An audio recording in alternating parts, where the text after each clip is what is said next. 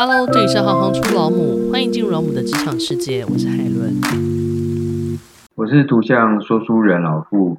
我目前的工作是专职的画家和教学。请问什么是图像说书人？如果想做这份工作，需要的工具有什么？我从小就很喜欢听故事，故事就像一个让我通往另外一个世界通道的一个密语。那现在我选择用绘画的方式来描绘属于我自己的故事，所以图像说书人简单的说就是一个用图像来说故事的人。那需要的工具呢？需要的工具哦，我以前有一个大学的老师曾经告诉我们说，艺术创作的工作的人需要的工具或条件是要有一个哲学家的头脑、工人的手、诗人的心。音乐家的耳朵，画家的眼睛。不过，我想应该没有人可以做到这些条件。可是这些听起来很美耶。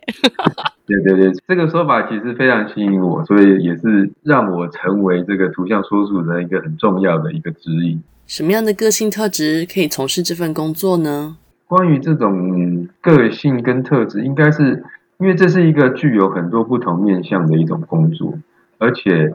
反而我们是要特别去珍惜这些的不同，所以才将这些独特的属性呢，把它存留下来。但是共同的特质，我想还是有，比如说对人事物的敏感度啦，还有对这个世界的同理心，还有就是一个能将这些感受转化成为自己作品的一种能力。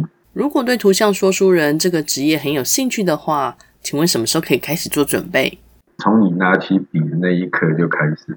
图像说书人的工作场域可以是在什么样子的地方？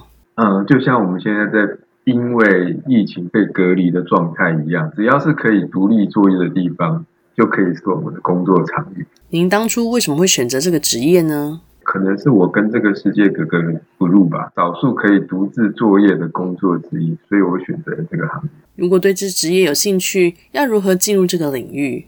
其实现在的世界转换得非常快，过去这个工作似乎常常有那种让人觉得不得其门而入的感觉。可是现在网络时代，对于创作者他所发表的作品被看见，我觉得已经不是那么困难的事情了。而比较困难的部分，反而是你当你的作品产生了之后，如何让这些作品嗯与人或者跟这个世界产生连结。还有，同时如何延续你的创作生命？我觉得这是比较现在许多创作者面临的问题，也是我们必须要一直在学习的一个部分。进入这个领域之后呢，怎么样让这个你的创作一直延续下去？我觉得这是比较大的功课。超级感谢你，谢谢你们的支持和鼓励。我是海伦，我们下次见。